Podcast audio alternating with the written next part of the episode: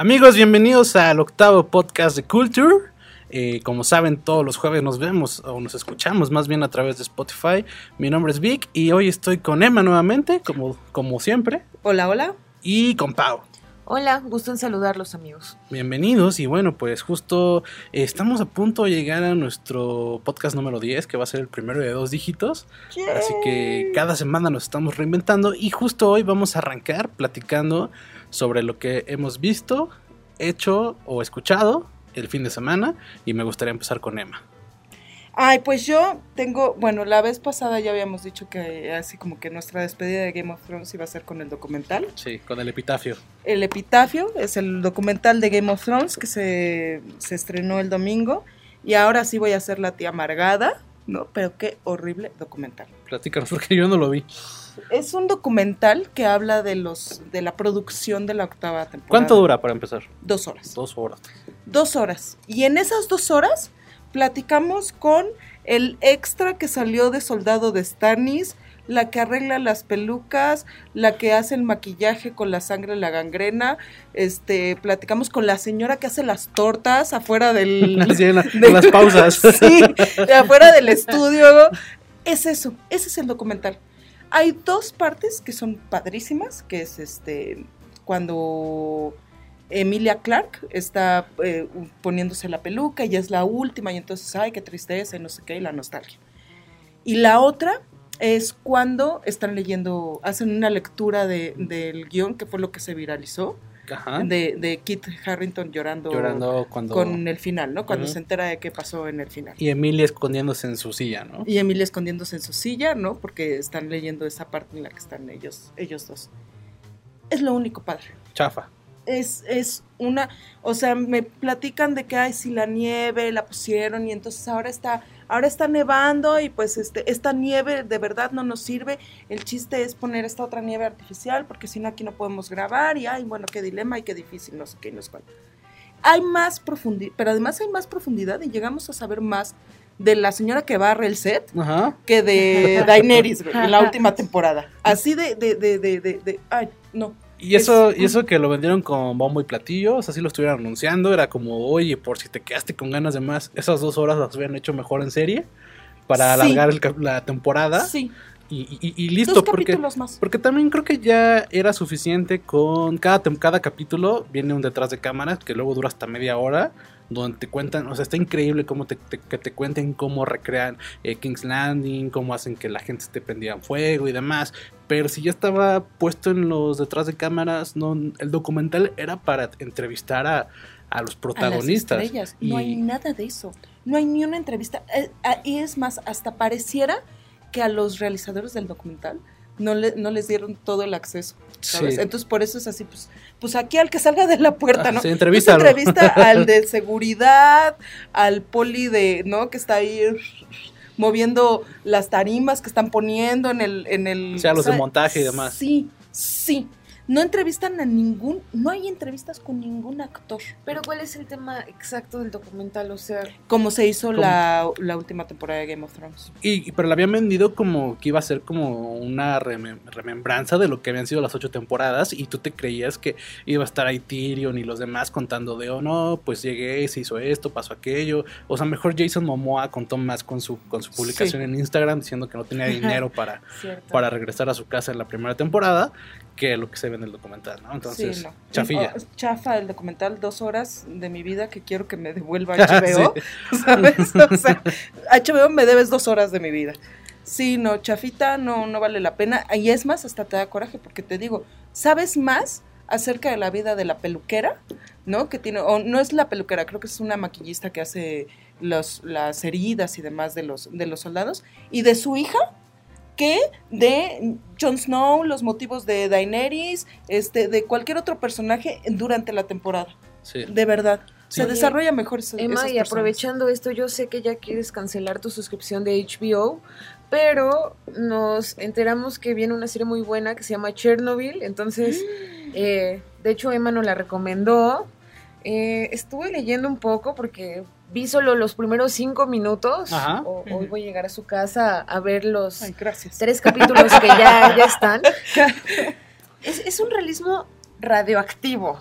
Eh, va, o sea, relata los sucesos que pasaron el 26 de abril de 1986, Ajá. que fue el ataque nuclear más cañón de toda la historia. Y le quería preguntar, Emma, ¿qué, qué te ha parecido? ¿Sí tiene este impacto cañón? O sea, todo, todo este ruido que se ha hecho, ¿vale? O sea, sí es comparado.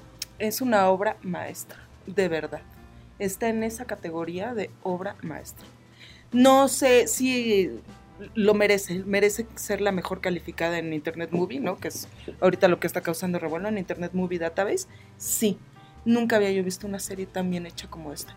En cuanto a guion, este, diseño de producción, dirección, actuación, todo, todo está eh, perfectamente eh, montado, está bordada a mano. Es una serie que está bordada a mano. Y llegó sin hacer ruido, ¿no? Van tres capítulos Van y no había hecho ruido. O sea, eh, cada semana he visto como que ha crecido un poco el ruido que hace la serie, pero antes del primer capítulo nadie sabía, ¿no? No, así que dijeras, ay, este, todo el mundo esperaba Chernobyl o eso. No.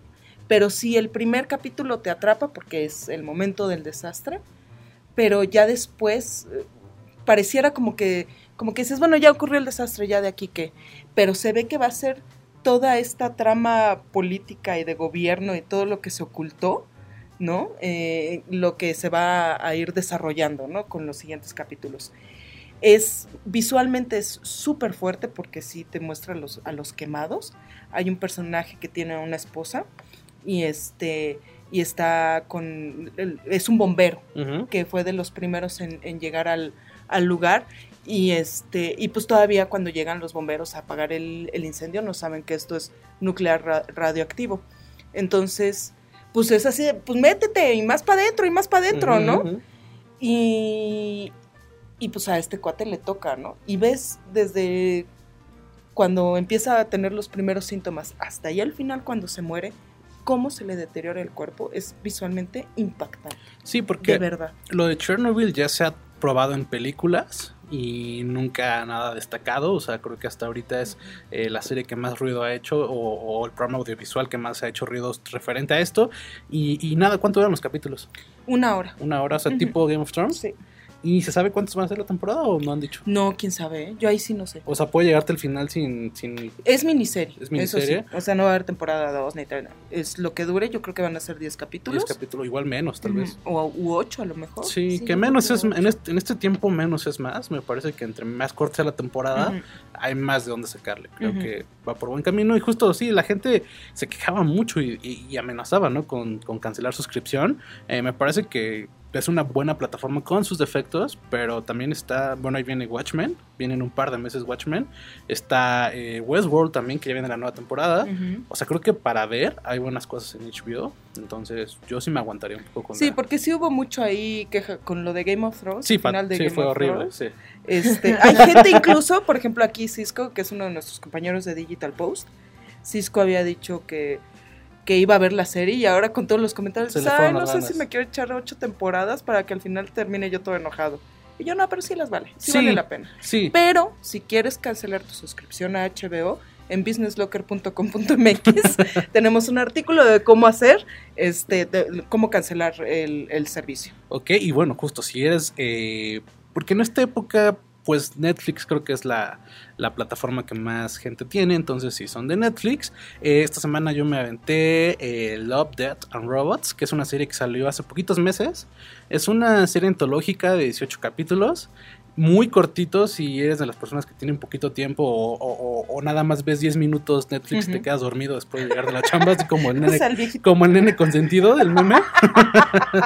Eh, creo que sí te, tío, tío Vic. sí, tío Vic, te, te- te dan, eh, pues te da chance de ver dos capítulos por lo menos al, al día, son 15 minutos. Hay unos capítulos de 5 y el más largo que me ha tocado es de 18. Eh, es una serie antológica, cada, cada historia abre, abre y cierra un ciclo, pero todas tienen como eje central eh, el futuro, eh, futuros eh, utópicos, postapocalípticos, fantasía, ciencia ficción y demás. Algunos son en CGI. eh, que parecen como de repente me da el- eh, un aire como Final Fantasy los, las películas animadas y las cinemáticas eh, de repente son eh, capítulos en live action de repente son capítulos animados eh, pero parecen como de, de Pixar como estos cuartetos de Pixar hay uno que se llama Cuando el yogur dominó el mundo. Y es un capítulo de cinco minutos que parece que lo hizo Pixar, así con muñecos como bonitos y chistosos, en donde te platican cómo en el futuro un yogurt va a ser eh, el dueño del mundo. Entonces, eh, de, de- de ese tipo de premisas, ¿no? Hay un capítulo increíble donde eh, son unos robots que es como el año como 4000 o el año 3000 y algo. Y son unos robots que ahora son la especie dominante. Entonces ellos hacen como un tour a, a nuestro planeta, a la Tierra. Y la Tierra está totalmente devastada. Como que hubo un, hubo un desastre. eh, los, hay, hay humanos muertos, hay cadáveres muertos ahí. eh, las, ciu- las ciudades están destruidas. Y entonces lo, lo interesante de este capítulo es descubrir qué pasó con la Tierra y ver cómo estos robots ahora se convirtieron en, en la especie dominante, ¿no? Entonces, eh, los capítulos van por ahí. Eh, son 18 capítulos, cortitos. Son, son muy cortos, ¿no? Sí, pero me parece que justo lo de menos es más, o sea, van al grano, ¿no? O sea, no, no, te, no te meten en, en- en situaciones que se alargan y al final el final es muy, es muy X, o sea, estos finales son impactantes y hay capítulos, obviamente, no todos son tan buenos, todos se ven muy, visualmente se ven muy bien, las historias de repente son un poco... eh, hay una historia en la que...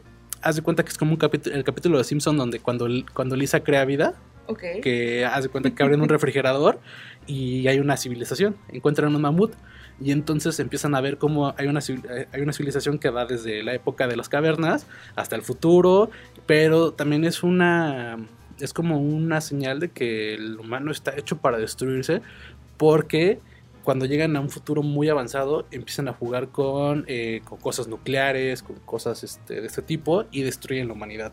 Entonces es como un reflejo de lo que puede pasar y es algo muy tipo Black Mirror que es como cuando la tecnología nos alcance y nos supera. Eh, ¿Qué puede pasar con la humanidad? ¿no? Hablan de gente que ya tiene mejoras tecnológicas, como, como la película de Ghost in the Shell de, de esta Scarlett Johansson, que ves que tienen como. son humanos mejorados. Aquí también te, te plantean esos, esos escenarios. Entonces, es una serie. Si te gusta la ciencia ficción, lo postapocalíptico, como el futuro, es una muy buena serie y cortita. Sí, también si te gusta la animación, porque yo vi uno de los capítulos y sí te presenta una propuesta muy bonita, animada. Eh, yo vi el capítulo que tienen como, o sea, van a pelear, pero ellos mentalmente. Ah, sí. Creo que es el primer capítulo. Mm, No, pero sí es de los Me, primeros. me gustó mucho esa propuesta que traen, aunque sí se me hizo muy extraña la historia, ¿no? Yo sí siento que esto es como muy geek. Para alguien que le gusta algo muy geek, es una muy buena Ese propuesta. capítulo se me estaba haciendo como el peor de los que había visto, pero el final cierra, o sea, como que estos cierres que tiene la el- cada capítulo son interesantes. Eh, me, me parece que es una muy buena serie, es original de Netflix. Creo que de lo poquito de Netflix original que se rescata, porque hay muchas críticas hacia los productos originales de Netflix, o sea, incluso las películas que venden como con bombo y platillo. Ya platicábamos de la de Jared Leto, ya platicamos de Will Smith también con, con Bright, que fue una película que se fue para abajo creo que Netflix en series como estas pues sí, sí vale la pena todavía estar ahí. Y bueno, pues fue lo que vi el fin de semana. Entonces, este, se las recomiendo. Y ahora vamos a hacer un pequeño corte porque pasamos a nuestra sección de cine. Conoce Business Locker, el sitio especializado en finanzas para millennials y para chavos rucos.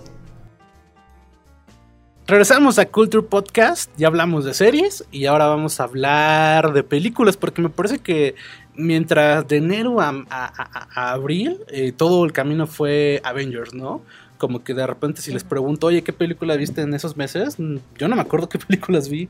O sea, Avengers. Avengers, ¿no? O sea, Avengers. ah, y Shazam que salió una semana antes, pero no hubo, o sea, hubo varios estrenos que ahorita no recordamos. E- Este año Captain Marvel. Ah, Sí, Captain Marvel, Captain sí. Marvel. Sí, sí, sí. Y Y hubo algo también. Ah, sí, Glass. Glass. Glass estuvo. Bueno, pero Pero Eh, esa fue sí, más Go- bien. ah, Godines golpe. contra mis reyes también. ¡Ay, Godines contra mis reyes! ¿Cómo se nos fue? obra, obra maestra y clásico, clásico instantáneo, ¿no? fíjense que ahorita que lo mencionan, que Tarantino, que va a presentar su película, su novena película, Once Upon a Time in Hollywood, eh, aprovechando que estuvo en Cannes, eh, les pidió a los realizadores cinematográficos que ya no hagan películas de superhéroes o que sí las hagan, pero que también ya hagan contenido original, porque dice, ahorita todo es como adaptaciones, live, actions de Disney y sí. basados en cómics. Y efectivamente viene It Chapter 2, Ujú, eh, Aladdin, pues. El Rey León, Rey León, Maléfica, que también es una adaptación.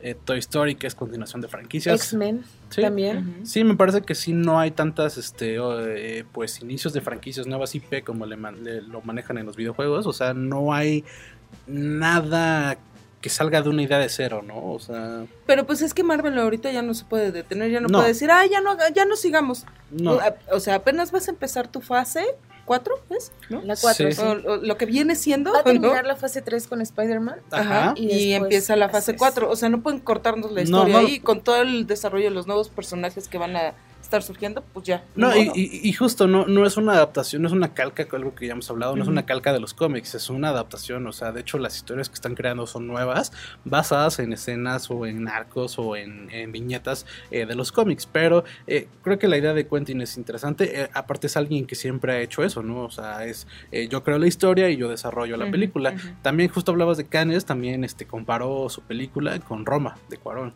O sea, dice que también es un reflejo de sus memorias de la infancia, que es algo parecido a lo de a lo de Cuarón y me parece interesante, ¿no? Que pues ahora ya haya varios directores eh, con referencias, porque siempre hablamos de referencias de nosotros hacia el mundo y ahora el mundo está haciendo referencias de, de cine de nuestro país. Sí, y ahí hay amistad, ¿no? O sea, entre, entre Cuarón y Tarantino, bueno, entre Tarantino y los tres compadres, yo me acuerdo de esa. Sí, no sí, me, no me acuerdo si fue con Amores Perros o con con ¿cómo se llama esta? La de Babel, de, Iñárritu. de Iñárritu, Ujú. que los habían invitado creo que a la fiesta de Vanity Fair o una cosa así. Y Tarantino le dijo, no, hombre, Alex, vámonos este, a comer por ahí, A ¿no? pistear. Sí, a pistear. Casual. Sí, sí, sí, ¿No? casual. O sea, hay amistad de, de años, entonces sí, se ve que hay admiración también ahí mutua. Sí, ahora hay que tener ojo aquí, o sea, eh, obviamente cuando hablamos de Iñárritu, del Toro y, y Cuarón, eh, ya sabemos de, de qué pie calzan, ¿no? Pero, de qué número calzan. Pero eh, lo interesante va a ser que nuevos directores o nuevos actores, fuera de Gael y, y Diego, que empiecen a ser referentes, porque... Y lleguen a esos puntos, ¿no? Sí, porque ahorita fue la, la- la tercia, ¿no? De- del Oscar, de, de estos tres directores. Ahora lo interesante es ver que un cuarto director se suma al tridente y, y- y ver si realmente eh, viene, una, viene una nueva generación. Exacto, sí, sí, porque es la verdad. Oh, pues sí. Sí, o sea, ahorita estamos, eh, eh, está bien, es- este pequeño círculo mexicano eh, est- está triunfando y le está yendo muy bien, pero lo interesante va a ser ver, a- ver a una nueva generación, ¿no? O sea, Yo creo que este cuate, ¿cómo se llama? El de ah, Sueño en otro idioma. Este. ¿Podría él, ser? Él es la, es la gran, La gran, promesa. gran, gran promesa de México en el mundo. Sí, ¿sabes? porque ah, estamos hablando de directores, porque ahora de actores, fuera de Diego y Gael, o sea, tenemos que, que han pisado ahorita, que han estado, pues nada más está Isa González, eh, Eugenio Derbez, Luis Gerardo Méndez, que ya va a salir Luis su Gerardo película Méndez, con Adam. Sandler y, y esta Jennifer Aniston, que tampoco se me hacen grandes referentes del cine. Entonces, eh, ahí viene lo complicado, pero bueno, vamos paso a paso y, Pues y- sí, y- y a está bien, ¿no? Entonces, justo eh, eso fue lo que pasó en Cannes y en cartelera. Hay varias películas. De hecho, hay algunas que todavía. No, pero espérate. ¿Quién se llevó la palma De oro. Nada más Ah, para saber. Es un surcoreano. Enseguida les digo el nombre. La canción se llama Parasite. ¿La que- canción? la Digo, película. la película, película, ah. discúlpeme. Se llama Parasite y pues habla de un diferencias sociales. Yo creo que ganó. Claro. Ganó porque Alejandro González Iñárritu dio su discurso y dijo que ahorita lo que el cine está buscando es que aporte una mejora al mundo. Entonces, ni Almodóvar con Dolor y Gloria, que también es autobiográfica, ni Tarantino, ni Malik se lo llevaron. El director se llama Ay, pero- Bong Joon Ho. Bien. Bien. Bien por esa, por esa pronunciación. Punk, punk, yaha. Fíjate que había una que este causó un buen de polémica. Ah, creo que es la que estoy porque pensando. es este, era mm, La- el, casi porno. el La- director de la vida de Amelie. Ajá, ah, de, no, la vida de, de Adele. De Adele, sí, sí, ¿no? sí. De Blue is the warmest color. Este, hace esta, esta peli seis años después del escándalo, seis, seis, siete Seis, años sí, después sí, del escándalo de la vida de Adele.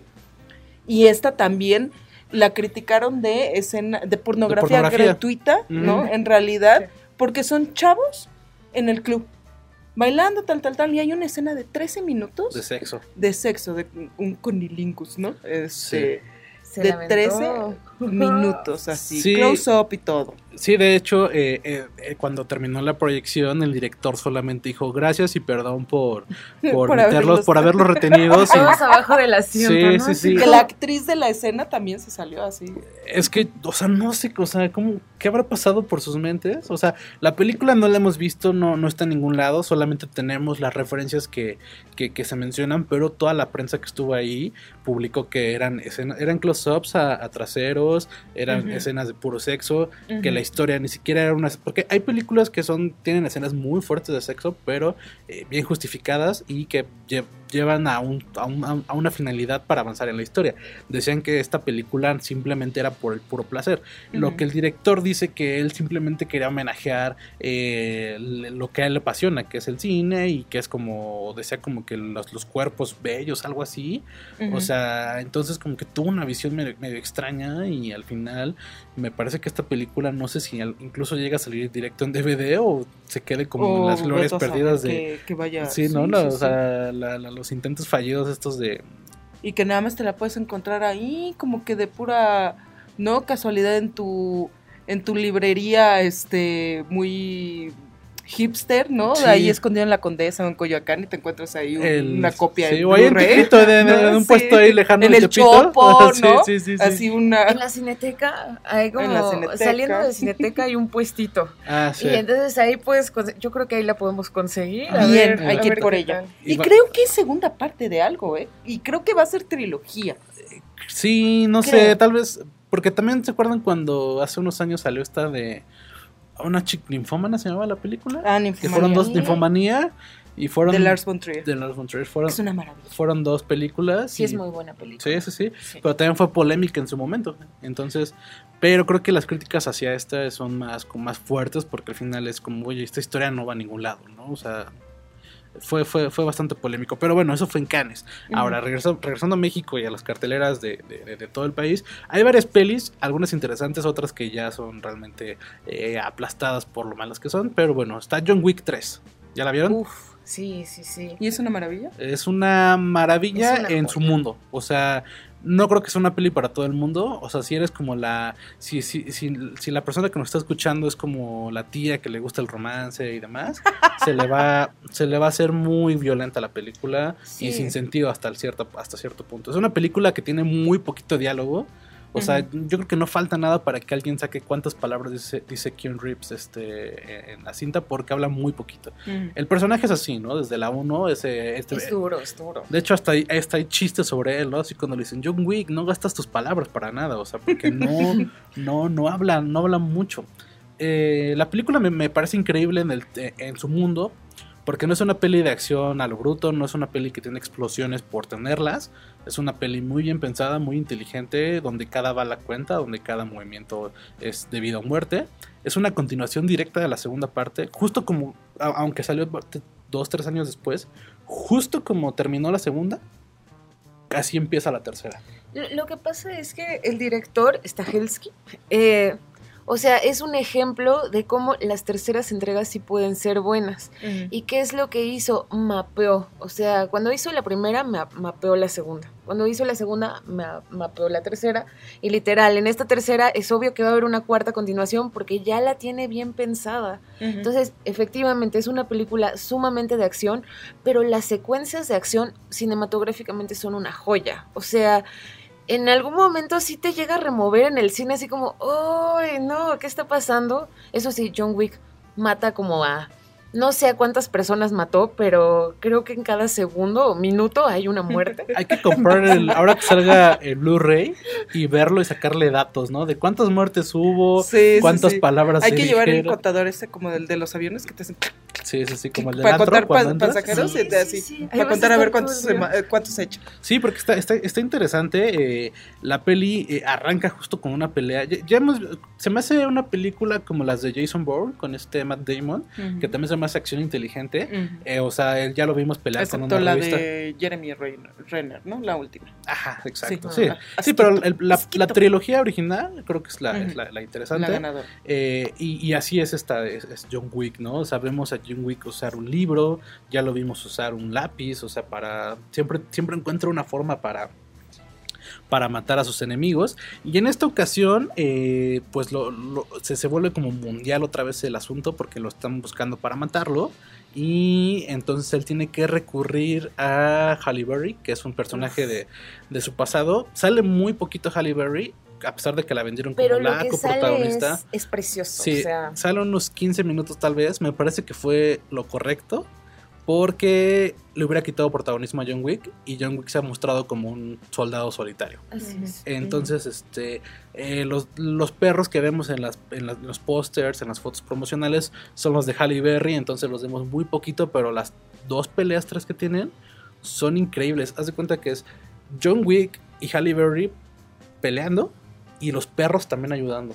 Y los perros se ayudan a Halle Berry. Entonces, en los 15 minutos que le dan a Halle Berry, llega un momento en que ya no ves a John Wick. No, Y está exacto, Halle Berry sola. con sus Yo perros. creo que le dieron ese protagonismo en esos 15 minutos necesario. Sí. Es una joya, es, Sí, sí, es sí. una joya. Sí, vale Ay, yo no la he visto precisamente por temor a que se muera el perro. Y hay una página que te dice si se muere el perro, 2thedogdie.com. Ah, Entonces tú pones tu película, así, pones, soy leyenda, y te pones sí, ¿no? ah, Y ya si quieres tú saber qué, pues ya te revelan trama, ¿no? ah, sí. Y este, y te dicen cómo, cómo muere. Entonces no he querido ver esta porque tengo miedo a que se muera el perro. Yo sufro mucho, no me digan, no quiero saber. Pero lo que sí te voy a decir es que.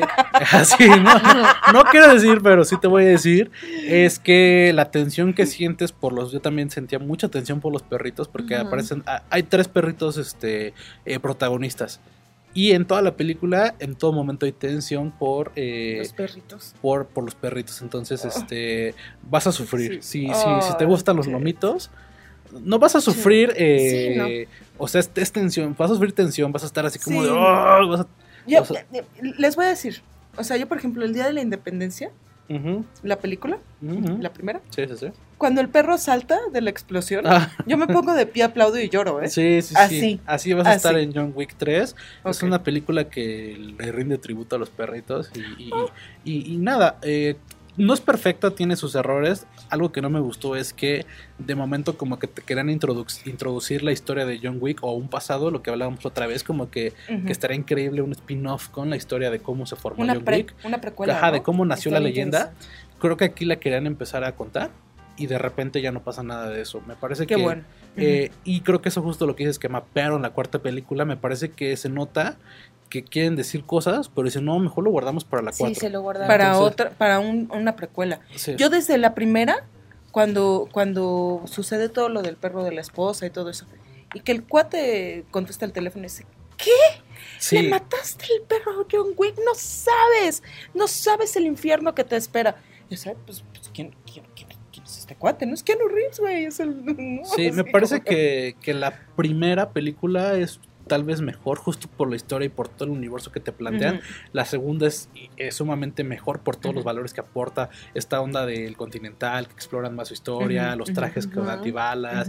Eh, la tercera no aporta nada, no, no, no propone nada, más bien toma los elementos de la segunda, de la 1 y la, de la 2 y los expande y los mantiene y los solidif- solidifica. No pero lo sé, para mi opinión, la 1 es mejor que todas, sí, pero a mí me gusta más la 3 que la 2. es que es lo, es lo que hablábamos opinión. el día de Avengers, que Endgame no tendría calificaciones tan altas y no sería lo, lo que es Endgame sin todo el- to- todas las otras películas. ujú. John Wick 3 es la mejor calificada, pero no lo hubiera sido sin la 1.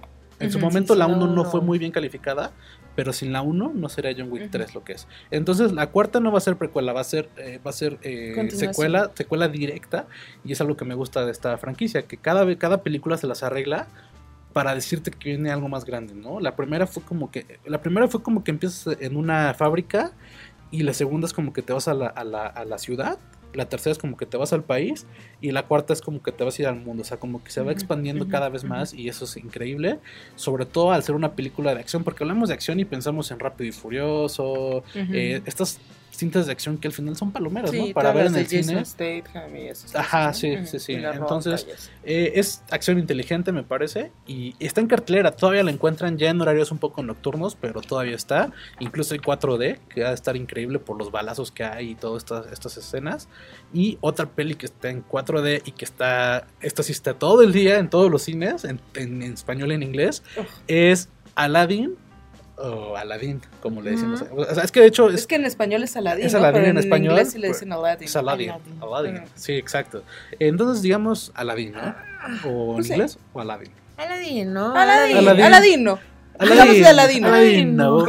Como el meme este que se ¿no? de tú y yo viendo a la... No, ¿cómo? Te invito a ver al Aladín, a Miladín. Ah. Ese, ese meme, entonces vamos a decirle Aladín.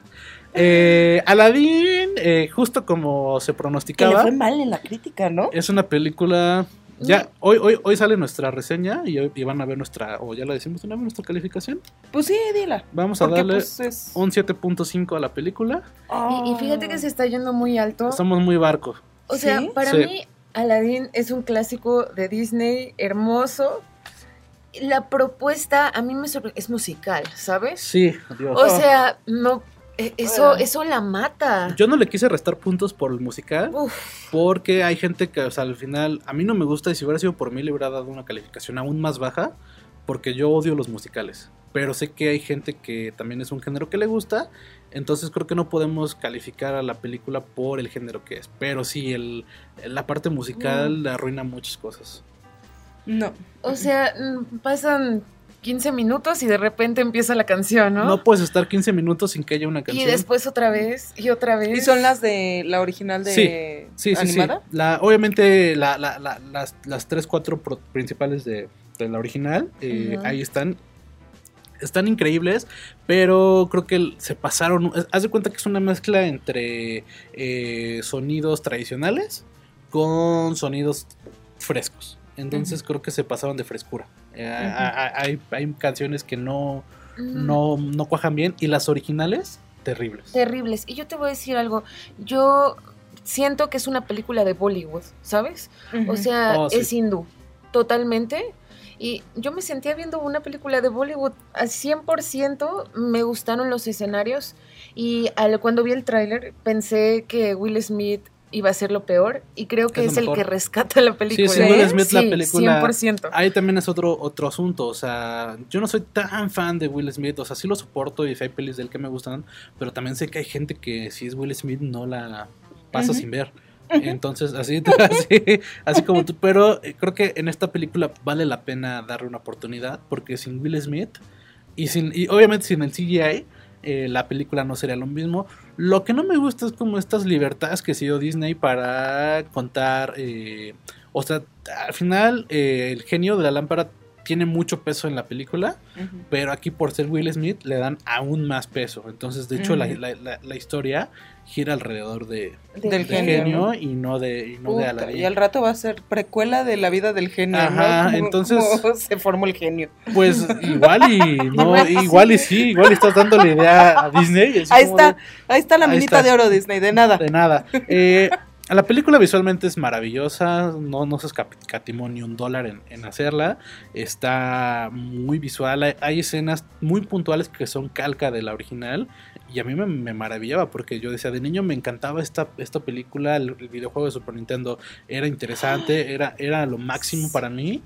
Y ahora ver esta, estas, estas escenas, estas locaciones en, en live action es increíble. Cuando van en la, en la alfombra este, mágica, está increíble. Cuando Aladdin se mete a la boca esta de a buscar la lámpara, está maravilloso. Eh, la película es muy graciosa cuando está Will Smith. Cuando no está Will Smith es patética la película. O sea, eh, y- e incluso yo cuando lo estaba viendo y llevaba como hora 10, decía, ¿por qué le fue tan mal a la película? Porque no, o sea, sí no es perfecta, pero no la veo tan mal y me gusta mucho más que otros live action que han salido. Pero los últimos 25 minutos me, hicieron entender por qué le ha ido tan mal a la película. Y eh, otro punto que sí me, me molestó mucho es que es Jasmine, eh, rompedora de cadenas, madre de dragones. No me digas. Sí, sí, sí, sí, es una... La que no arde. La que no arde, la que, la que todo lo puede, la que mete Starbucks a, a- a Game of Thrones, o sea, Es una copia de Khaleesi, de- no Daenerys. digas Es una Khaleesi. copia. Sí, e incluso. Bueno, es, es que ya. Y le dice al tigre, ¿no? Ya ves que tiene una mascota Sí, de sí, tigre, sí. ¿no? Tigraris. ¿no? Tigraris, Tigraris. Y ya se le va encima al... Sí, sí, sí. Es, es una copia de Daenerys eh, descarada. Y hay momentos en donde se le sale de las manos este, este discurso de, de rompedora de cadenas que termina muy mal. Y como cereza en un musical. Entonces, este está, eh, eh, está muy.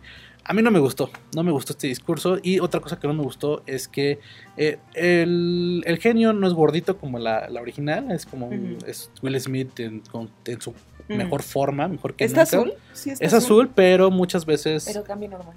ajá, este, como que convenientemente lo, está para que cambie mucho a, a normal. De hecho, evitan, evitan al máximo meter al, al- al dragón, iba a decir al dragón, al, al tigre, Ujú. A Abu, que también es muy, muy, muy, muy, muy tierno, me gusta mucho. O sea, Está todo lo, que, hermoso. todo lo que es CGI, como que trataron de alejarlo lo más posible. Y a Will Smith, entre más lo tuvieran sin ser azul, mejor creo que para ellos, porque sí, sí es todo un rollo. O sea, todas las animaciones que hay con, con- con el genio en azul están divertidísimas, me gustaron mucho. Pero eh, lo que no me gustó es que no, no, no es gordito como en la primera, la original, perdón. El, el papá no es tan chistoso como el original. Eh, Jafar es, parece como modelo en vez de parecer un brujo. O sea. Creo que, el- Es que aparte, yo recuerdo que Jafar era anciano y aquí es joven, ¿no? aquí es joven y con la barba bien definida, Ajá, ¿no? Sí. como árabes. Es, es un, es un árabe, un árabe, un árabe hipster. Es un árabe hipster. Y también, obviamente, Aladdin y, y esta Yasmín, súper super galanes, ¿no? Los dos. Entonces, como que. Sí, están guapísimos. se les pasó, todos. se les pasó de guapura la, película. Entonces, eh, y al final, ay, no, no, no. Eh, no, es ¿No es el mismo? Eh, no, eh, ¿En la animada o qué? hay un musical. Haz de cuenta que Ah. estaba, eh, haz de cuenta que estabas viendo Hitch de Will Smith cuando bailan. Haz de cuenta de eso. Ay, no. Eh, no hay escena post créditos porque hay una, hay muchas este, notas que hablan de. Hay escena post créditos de, de, de- de Aladdin. Me quedé, no hay. O sea, la escena post crédito es, es acaba la película, ponen el The End y luego luego aparece la escena que supuestamente era la post crédito. Si te gusta, eh, después viene la canción del genio, pero en rap por Will Smith y luego la canción de Un Mundo Ideal. La pero- de You no Y después- Los del cine ya estaban barriendo y ya iban a entrar los otros de la película y ya tuvieron que retirar a Vic, ¿no? Sí, de, sí, de sí. la sala. No, porque más bien ya me sacaron de la plaza porque fue la última función. Así por aquí, joven. sí, por aquí, joven. Tienen que salirse para el estacionamiento porque aquí ya cerramos la puerta. Entonces, este, Saladin no es un no es un fail, pero tampoco es un win, ¿no? O sea, es una peli que si creciste viendo la, la, la- la animada, te va a gustar y va a estar interesante, pero no es, o sea, como todo, creo que toda esta división live action de Disney Es por dinero, porque por por, in- por meter nuevos valores y, y contar nuevas historias no me parece Yo, que está yo yendo por ahí. tengo como, me di cuenta, por ejemplo, Dumbo, que la sacaron hace unos meses atrás, que ya se nos habría olvidado, pero salió Ah, este Dumbo, año sí, también. te digo que no me acuerdo de nada antes de No, está Avengers. cañón. Eh, por ejemplo, la escena de los elefantes de las burbujas. Le metieron, o sea, está preciosa porque yo pensaba, ¿cómo, cómo ibas a volver a recrear? Y aquí, en Aladdin, creo que es el plus de Disney, reforzaron mucho la escena cuando le explica el genio los deseos. Y entonces meten una superproducción así cañona. Siento que ahorita Disney con los live actions quiere hacer la escena más cara, pero que quede padrísima, se quede ahí ¿Mm? y lo demás. Sí. Pero sí, que Aladdin sea un musical no está bien, a mi parecer. no. O sea, pierde el chiste y efectivamente Will Smith le hace un paro porque te vas a divertir, si la vas a ver, te vas a divertir, te vas a reír. Yo veía morritas ahí en el cine aplaudiendo y así. Lo de la princesa Yasmín, yo creo que lo hicieron más como por cuestiones de feminismo. Ajá, y le están dando el papel a la mujer en las películas. Pero yo Para creo que al tren, ¿no? así es, sí exageraron un poquito. Yo te digo que es Daenerys 2.0. Es o sea, Jasmine Targaryen, ¿no? Jasmine Targaryen, madre de dragones y rompedora de cadenas. Eh, y nada, y agárrense, porque ahí viene Maléfica 2, que ya vi el tráiler, ahí lo están pasando en cines. Y paso, paso sin ver, Maléfica 2. Yo la uno la sufrí un poco. Este, creo que hay, es que hay dos cosas. Cuando eres ah, como hardcore en, en algunas eh, en algunas películas de Disney. Yo soy hardcore con Aladdin por Robin Williams. Yo a Robin Williams lo pongo en el número uno de voces eh, de, de Walt Disney. Y después Ellen DeGeneres con, con Doris, ¿no? Sí, sí, sí. Este. Dory. No es Doris. Doris. No es Doris, ¿eh? es Doris. Es que estamos con Daenerys. Sí.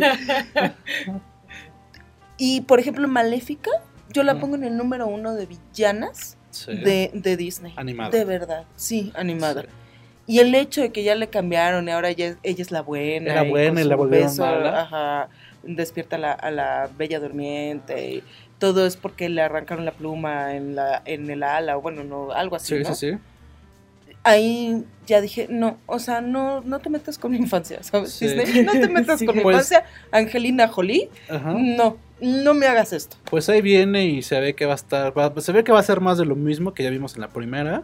Y también ahí viene El Rey León, que pues solamente es porque es mi favorita de las animadas, pero tampoco le tengo mucha fe, espero me No. cambie. Pero yo, por ejemplo, ahí en voces también. Yo el Rey León la adoro porque está Jeremy Irons como Scar, estaba eh, Mr. Bean como el... ¿Cómo se llama? este El tucán este, Ajá, o- sí. ¿no? Earl Jones Este, también estaba, Earl ¿no? Jones como el papá de Simba. Creo que ahora también va a estar él, ¿eh? como Sí. el papá de Simba. Pues yo creo que sí. Entonces, el hecho de que ya no estén A mí me da miedo, me da miedo Y que luego creo que es con el Rey. León Está justamente. Beyoncé y, o sea, el cast es de triple A, Ah. pero a ver qué tal está. Porque eh, se me hace que va a ser tipo el libro de la selva, eh, que es Y que como medio dark. E- Es el mismo Falló. director, Sí, justo. es que eh, Oh. es el que le dio el toque como dark a, a- a- Al libro de la libro de la selva. A mí me gustó, me gustó la peli, creo que... Creo que el libro de la selva original no lo he leído, pero el de Kipling es dark, dark, dark. Es que todo lo que está basado en Disney está súper Sí, sí, dark. Ajá. Pero bueno, justo ya para acabar nuestra sección de, de- de cine, pues cuéntanos, ¿pasó algo? O sea, no pasó recientemente, pero como que se destapó apenas la noticia al 100%, ¿no? Sí, este, supimos, Paola es la que, la que tiene esta nota, supimos que la doble de Mila Jovovich Así es. en Resident Evil perdió un brazo, ¿no? En un accidente, pero además que fue, que se pudo haber evitado, ¿no? Que es lo peor. Sí, lo que pasa es que ella estaba en Sudáfrica, en la carretera, en- con una moto. Sí, sí, Y sí. la instrucción de la producción era que se tenía que acercar a la cámara. La cámara venía en una grúa, un brazo metálico así, cañón. Y en cuanto ella se acercara, se tenía que alejar la grúa. Y nunca se alejó. Sí, e- ella hizo su chamba y más bien el que estaba en la grúa no... El operador no, no reaccionó, se estampó. Y pues bueno, toda la columna quedó destrozada. Le tuvieron que amputar el brazo izquierdo. Y pues ahorita no se la están columna, haciendo- pero ¿puede caminar o no? Puede Sí. caminar. Ah. Pasaron mucho tiempo, esto pasó en 2015. Ujú. Creo que pasó como un año y medio y ya pudo caminar. Y todavía tenía el brazo, pero ya el brazo muy mal y ya le dijeron, ¿sabes qué? Ya perdiste el. Sí, de hecho porque la, la escena, esas escenas son del principio de la película. Así es. Entonces no sé si grabaron la película eh, conforme, conforme va la historia porque sí es muy al principio, es de los primeros minutos de la película. Entonces no sé si ya había grabado las otras escenas o tuvieron que conseguir otra doble o como lo hicieron para las, el resto de, las de las escenas de acción. Pero sí, ya obviamente eh, ella, ella trabajaba como doble de acción, apareció en otras películas importantes y pues desde entonces no... No, no, pues ya no puede, ¿no? Entonces, este, en Instagram tiene pues dos, tres fans y sube fotos con, como que está muy, este, segura de sí misma, como que ha tenido terapia. Sí, todo su proceso de recuperación lo ha compartido. Y pues que va a demandar a estos cuates porque Pero hasta ahora O salió. sea, no la han indemnizado ni nada, le Mm. pagaron los Mila Jovovich ¿o? nada más le dedicó un tweet. Y le, le dio Ah, no, pues flores con al hospital. eso, le dio Sí, flores. le llevó Ah, flores pues al ya. hospital. Pero era su doble de toda la saga, ¿no? De Resident Evil. Sí. Entonces, O sea, qué fuerte. Claro que tampoco Mila Jovovich, a menos de que sea productora, está obligada a nada. no, pero ¿No? pues por amistad Pero podría ser, o- ella debería de, o podría, este, ahí como que usar influencias para que le, le paguen, le hagan, le indemnicen, le, lo que sea. Y es que esto de los dobles de acción este está es, es muy fuerte, ¿no? Ahí tenemos no se aceptan devoluciones con Eugenio Derbez cuando que trabaja de doble de acción. No, ya en serio este en, en, en- en Once Upon a Time in Hollywood vamos a ver un poco más de este mundo porque Así es. Brad Pitt es el, va a ser el doble, de, ¿no? de Leo. de Leonardo DiCaprio. Y bueno, vamos a hacer un- una pequeña pausa para regresar a nuestra sección de música. Visítanos en www.digitalpost.com.mx. La noticia del día todos los días. Regresamos a Culture Podcast, es el número 8. Y bueno, pues ya entramos a nuestra sección de música y arrancamos con una noticia que a la gente que eh, le gusta como la música alternativa y demás le va a encantar porque es sobre The Mars Volta, que es una de las bandas de culto más importantes de esta generación. Entonces, platícanos, Pau. Claro que sí, pues resulta que Cedric Pixler Zavala, el vocalista de la banda, reveló a un fan que ya van a estar de regreso pero creo que lo regañaron. Entonces tuvo que borrar el comentario y así hacerse que, que, la Virgen le hablaba. Y pues nada, eh, desde febrero del 2018... ¿Quién borró el comentario? ¿El fan? que No, Cedric. no, Cedric. Ah, ok. Eh, Cedric le, contestó al fan. Ajá. Y después yo creo que lo regañaron, entonces eliminó. Aquí no Ah. pasó nada. Pero desde febrero del 2018 ya habían anunciado un posible regreso. Lo que sí sabemos es que Cedric está con Omar Rodríguez, el guitarrista de la banda, y pues están volviendo a hacer música. Entonces el regreso lo van a anunciar, yo espero en un, en un par de días, semanas, meses. Y pues qué padre, ¿no? O sea, desde Sí. el 2013 que no habían estado... O sea, no, pero, o sea, los dos son músicos increíbles, Cedric y Omar. O sea, eh, hace un par de años, bueno, no un par de años, como tres años estuvo Cedric con Antemask, que es su otra banda. Y es un show potente, eh, tira batería, se avienta, brinca, hace mil locuras en, este, en el escenario. Incluso cuando estaban juntos, hay videos en estos late night de- con este con pues. Jimmy Kimmel y todos estos, este, donde es el espacio muy reducido y, y los dos se, se vuelven locos en el escenario. Eh, Mars Volta y todo lo que salió ante Mask, At the Drive-In, todas estas bandas son muy importantes, pero Mars Volta tiene, obviamente tiene un, Claro. un pedazo del corazón más grande que las otras bandas. A mí en lo particular me gusta más Ante Mask y At the Drive-In, pero The Mars Volta es una banda muy interesante y ahora que regresen es una banda que va a estar solicitada en varias partes del mundo, sobre todo en este continente. Sí, de hecho, Omar Rodríguez, lo único, lo último que supe es que fue el productor musical del último disco de Mon Laferte. Extraño, ¿eh? Muy extraño. Porque, o sea, Omar ha sido productor de otras bandas, pero creo que el- su estilo con Mon Laferte no, No me, macho. no me suena. Pero a ver, Pues estuvo muy bueno, la verdad. ¿en el de eh, Norma o en cuál? Sí, en el de Norma y aparte salsa, ¿saben? O sea, Mon se fue una semana, un día grabó en Los Ángeles. Ujú. O sea, se lo echaron en un día, ella sí, casi casi ya lo tenía todo ensayado, la produjo y quedó siendo una joya. La verdad, yo sí recomiendo el disco, 100%. De hecho, relata las etapas de una relación amorosa, de su inicio a fin. Entonces, pues, si se ¿El lo quieren echar, el echas? disco, así. como la historia es. de... La historia de... Está muy bueno. Por cierto, hace poco Mon tuvo una firma de autógrafos. Ay, pobre. ahí viene lo, ahí viene lo chido. A ver, cuéntanos. Cu- Cuéntanos un poco, Vic. ¿Qué pasó en Mix Up? Eh, bueno, pues. A ver, un community, un community manager menos o más. ¿Qué será? Yo creo No, que uno más. eh, ¿Bono? ¿Bono mensual bono para el mensual. community manager de- de Mixup? sí. Eh, resulta que Mixup no es nada raro que tenga estas este, firmas de autógrafo, eh, sobre todo en, en- en universidad, o sea, como en estas plazas como famosillas. Creo que este es en Guadalajara, ¿no? Sí, fue en Guadalajara, Ajá. efectivamente. Pero, o sea, creo que ahora les dio como una fiebre por hacer firmas, porque siempre han tenido, pero creo que ahora son como ya casi semanales. Tuvieron una con Interpol aquí en Plaza Universidad. Y luego hubo esta de Mon Laferte, que de hecho justo también hubo un, hubo un relajo ahí con Mon Laferte e Sí, sí, Interpol. sí, por eso te eh, volteé a ver en así Querétaro, como porque- casual.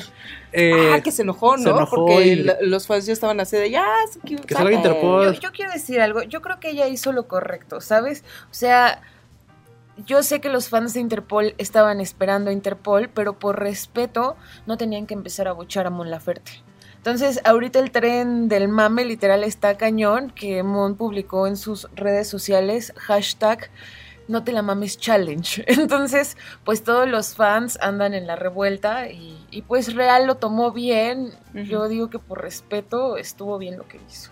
Yo-. Pero yo creo que no puedes, bueno, no sé. O sea, a lo mejor les digo que vengo de la tía gruñona, pero no puedes decir, oigan, respétenme, no se la pip, bola de pip, que no, ¿sabes? Mm, no sé. Sí, no, o sea. O sea, hay una, hay formas en las que puedes pararte en el escenario y decir, oigan, neta, este, por, por respeto les pido que nos dejen terminar nuestro set. Ahí viene Interpol. O sea, ya saben que ahí viene, ahí están los horarios, todo el mundo los conoce. Pero así de, no te la pep, oiga, hay bola de pep, es que ustedes pep, que, ¿sabes? Sí, yo tampoco, a mí no me gustó mucho la reacción de ella. Al final es una artista y tiene que estar preparada para eso y para, Para más. eso y para más. Entonces, este, mm, no, me parece que no. Además, eh, también hay mucha diferencia entre Interpol y, y Mon Laferte. O sea, es una, es una buena cantante que ha subido mucho y es de las pocas que en estos últimos años ha, ha llegado de la nada hasta el lugar donde está. Pero no es comparable con, con- con Interpol. Y, y- y- y en un festival siempre va a pasar esto. Siempre va a haber eh, gente que esté esperando a la banda eh, y se tenga que chutar a otras. Me parece que también el público eh, no Sí. debería hacerlo así, pero al final es, eh, al final es el cliente, por, por así decirlo. O sea, por muy mal que se vea, es el cliente y, y el artista debe estar preparado para esto, sobre todo cuando vas a un festival. O sea, Yo, yo pienso que, o sea, yo sé que Interpol lleva más años. Yo creo que entre gustos se rompen género. sí, claro. Totalmente. Eh, creo que ella es una excelente artista y ella así es. O sea, no es que haya reaccionado de esa forma. O sea, siempre en todos sus conciertos se ha expresado de esa forma. O sea, es su forma de ser y no. Probablemente se molestó, pero no intentó ser grosera a, a mi criterio. Entonces, se, yo, No, no yo lo creo que intentó, por respeto estuvo bien que les dijera que se esperaran. Yo creo que lo peor que te puede pasar como artista es ya por fin llegó tu momento de tocar y que te empiecen a buchar porque va la banda, ¿no? Sí, pero es diferente un pero- concierto que un festival. En un festival tienes que ir preparado para que nada más te vean 15 personas, aunque hayan entrado Sí. 50 mil. Tienes que estar preparado para que haya gente que no le guste tu propuesta. Un festival es muy diferente a cuando es auditorio, que el público es de ella. O sea, aquí el público es dividido. Eh, pero bueno, eso no fue- eh, eso pasó ya hace 15 días, me parece. Sí, ya pasó. Y lo de la firma de autógrafos fue todo un relajo. No, no fue en esto. También tiene una Este semana. semana, según yo. No, creo que poquito, poquito más de tiempo. El chiste es que obviamente hubo un buen, hubo un buen de gente en la fila y, y, y, y Mix Up lo que hace es que sube las galerías de fotos para que tú, si tom- tomaste la foto, busques tu foto. El chiste es que en medio de esas fotos hubo un tipo que estaba como, pues como entre llorando y entre espantado de la cámara. Ajá. Se hizo viral, 26 mil likes, 35 mil compartidos, miles de comentarios. Yo tengo que ver Y entonces, este, e- era como la captura, el, el close-up a la cara de ese tipo. Y este, y era Y el como. super meme, ¿no? Así de como cuando vas a ver Interpol y te ponen a Mon Laferte. Y que cuando. cuando te. O sea, como que era mucho. Era- eran como muchas bromas eh, respecto a la cara. Y es los, que los comentarios, los comentarios ¿no? fueron. Yo la, la- eh, cu- ¿Cuál fue? Cuando vas a una firma de, de autógrafos de, ¿cómo, cómo se llama esta? Carla Morrison y resulta ser Mon Laferte. Y cuando compraste el disco de Natalia Lafourcade. Sí, sí, sí. Sí, porque sí, o sea, este, este rollo de ese tren de las cuatro Natalias también está bastante fuerte a pesar de los años. Entonces, eh, fue todo un relajo. Y, y yo creo que a Mix Up le fue muy bien con, con- con- con- en sus redes sociales con esta foto. Y ya me parece que ya quisieron hacerlo como tradición, porque ahora que este fin de semana justo fue la firma de autógrafos de Dana Paula en Plaza Loreto. Y justo lo que hizo Mix Up es que subió. Ah, porque también hubo uno, uno con la tía Lucero. Eh, también hubo una firma con la tía Lucero. Y también este, pues hubo varios, este, varias fotos medio chistosas. Ajá. Porque pues ahí sí iba la doña, ¿no? O sea, ahí sí iban la, la- la- las doñas fueron a la, a la firma. Y ahorita con Dana Paola, pues fue, fue lo mismo. Y Mix Up lo que quiso fue subir una foto como donde ellos dijeron, ah, mira, este tipo posó, posó chistoso. Y la publicaron suelta para que la gente le diera Y like. no así. la metieron en el álbum. No, la metieron suelta para que tuviera más, más relevancia. Y pues le salió al revés la, la movida porque ya la gente los empezó a criticar, ¿no?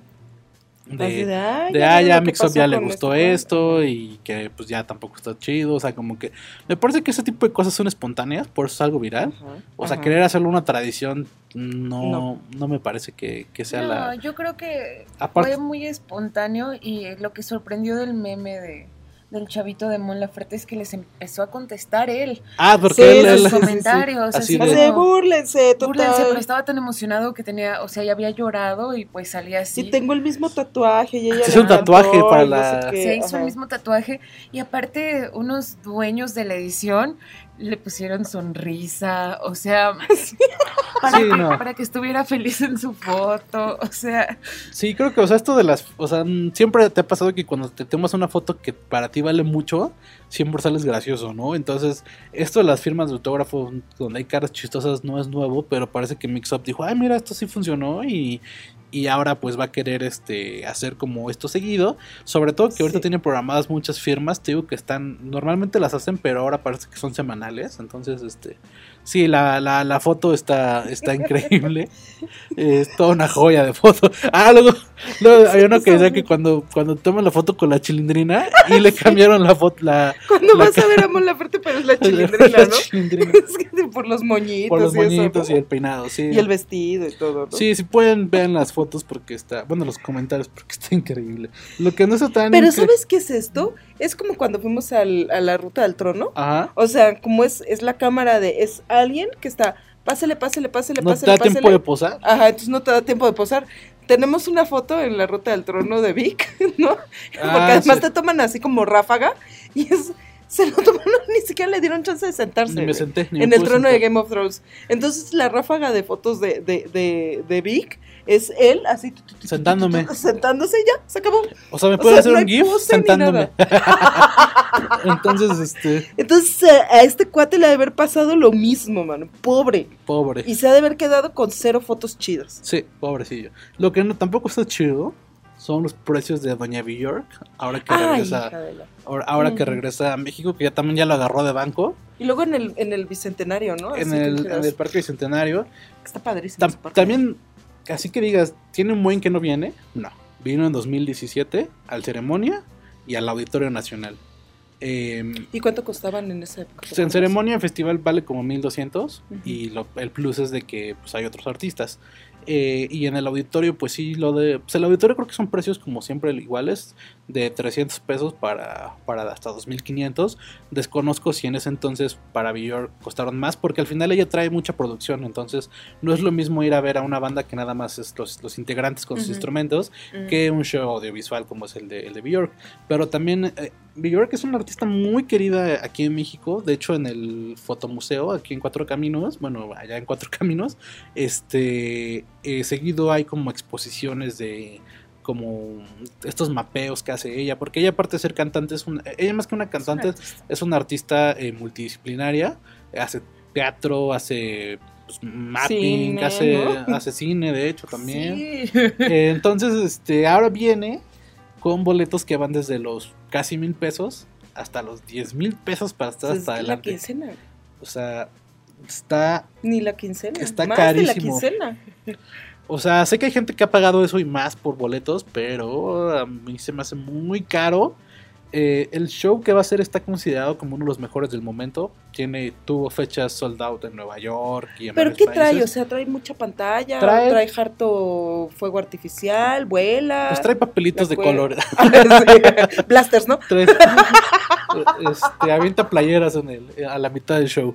No, pues este es teatro, es teatro con, ella lo llama que es teatro futurista de ciencia ficción con música y, cosillas así, no, no sé, o sea, eh, o sea, va a ser más que un show, más que un concierto, va a ser como todo un, Todo un espectáculo. un espectáculo tal cual. ¿Alguien ha- de aquí ha ido ahí al Parque Bicentenario? ¿Cómo es el, Mm, No, No, yo no. el yo- escenario? yo no he ido, no sé, o sea, también está extraño que hayan elegido ese venue para... Ajá. Sí, claro. Voy a ir a, a darme una vuelta. Entonces, así, pero, pero no el día del concierto.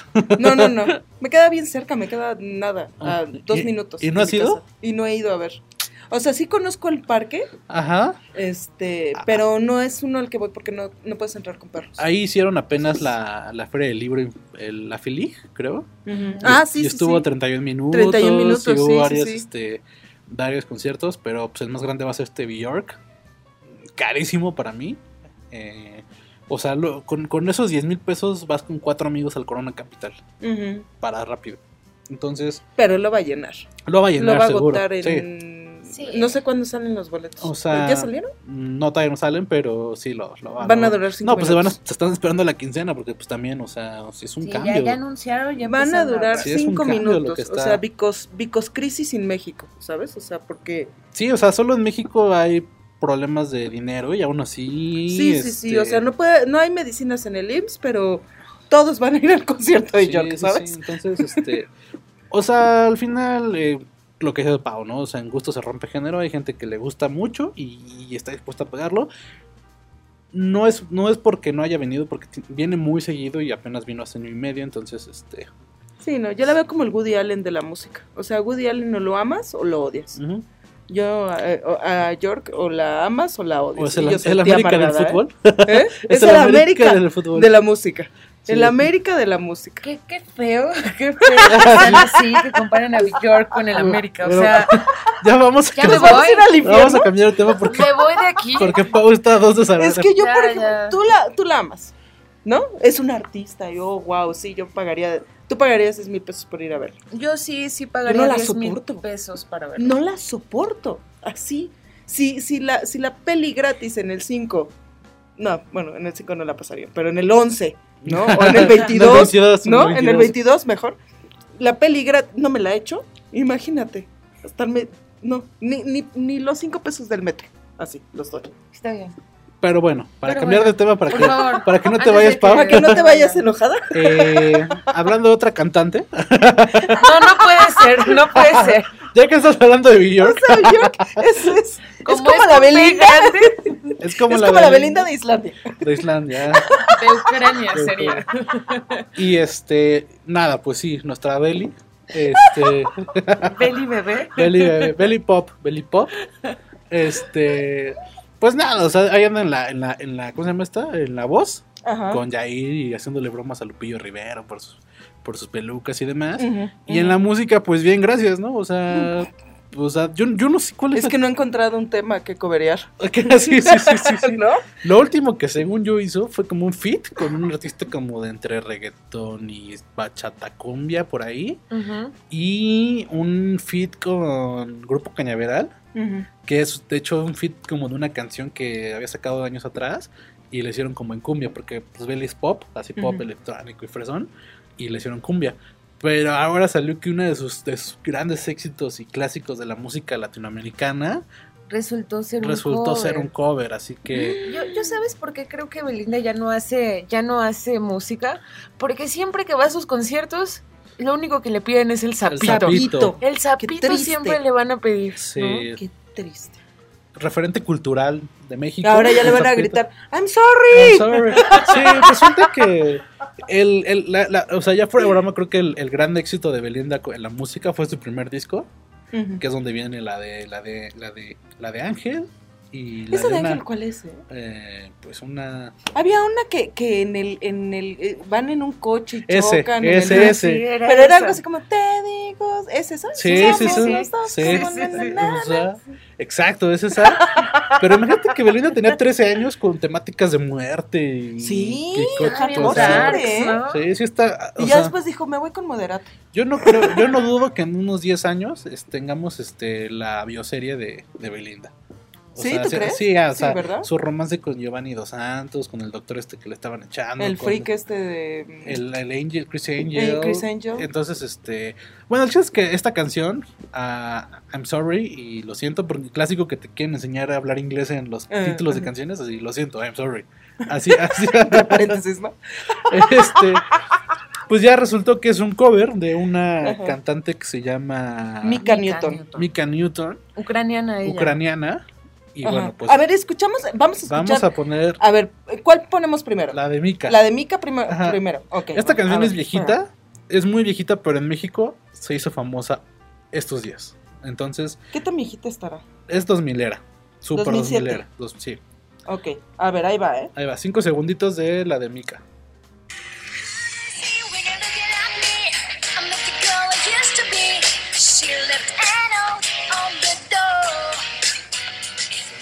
Y si te suena la canción, es porque cuando tenías tú 13 años y usabas pulseras de Y eras plástico medio emo. y te sentías emo, pero te, te gustaba el pop, te acuerdas de esta canción.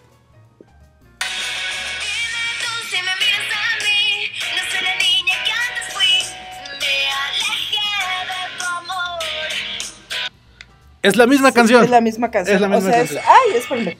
Así Se le alocó. Sí, o sea, es la misma letra, pero obviamente está en español. Sí.